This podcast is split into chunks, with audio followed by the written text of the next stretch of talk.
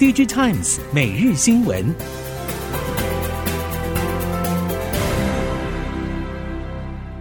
听众朋友您好，欢迎收听 DigiTimes 每日新闻，我是袁长杰，现在为您提供今天科技产业的新闻重点。首先带您看到的是，IC 设计产业面临到严峻的总经危机，衰退幅度超出预期。市况反转速度过快，也对 IC 设计产业的人事政策带来巨大影响。根据了解，原先大刀阔斧的人力招募，从下半年就开始有所收敛。近期更是传出，已经有部分公司启动人事冻结，除了重点发展的技术部门或是特定人才，基本上不再轻易招募人力，为后续可能长期低迷的市况做好费用控管。不过，IC 设计业界高层强调，现阶段只是招募动作放缓，还没有严重到会需要裁员的程度。新的终端市场需求还在窜出，就长线来看，要发展新业务和新市场，绝对需要足够的人力来应应。另外一方面，全球半导体人才短缺的情况仍然存在，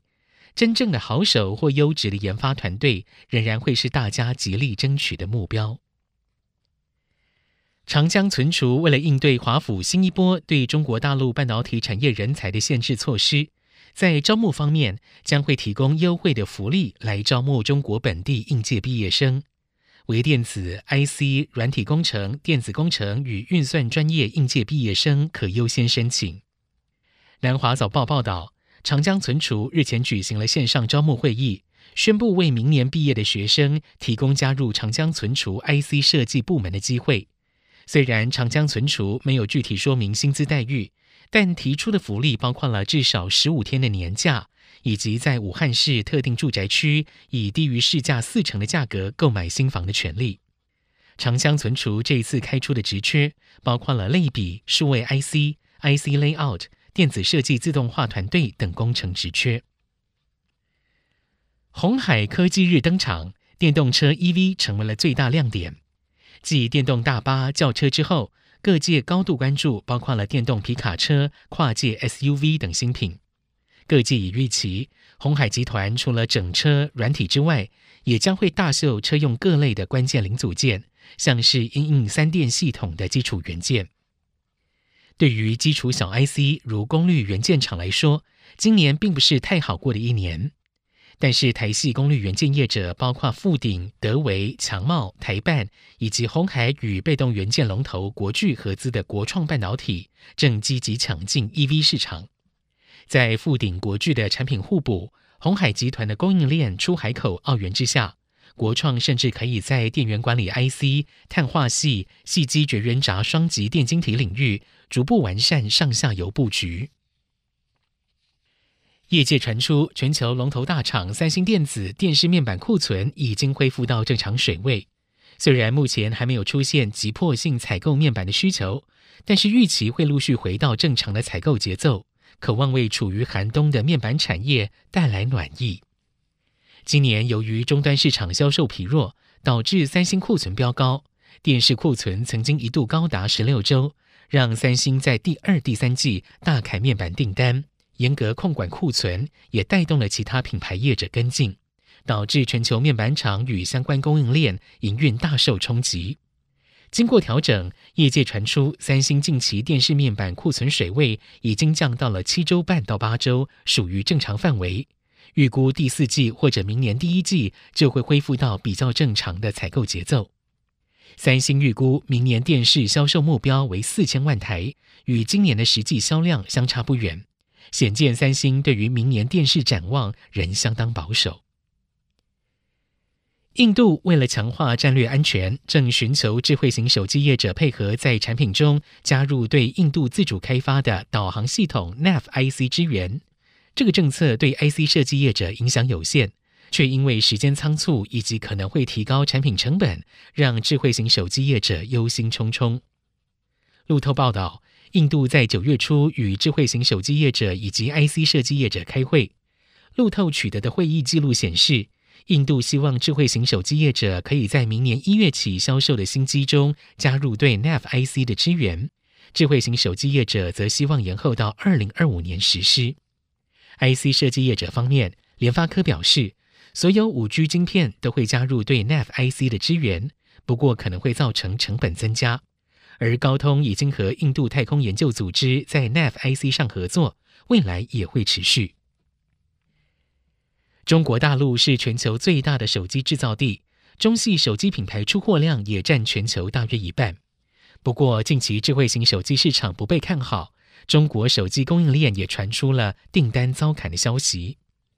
根据南华早报报道，中系手机品牌近期出货表现不佳。来自广东的业者表示，客户对接下来一年的订单显得相当保守，供应链业者很可能在最后一刻才被通知到底该生产多少。除此之外，消费需求也受到了反复的疫情风控措施影响。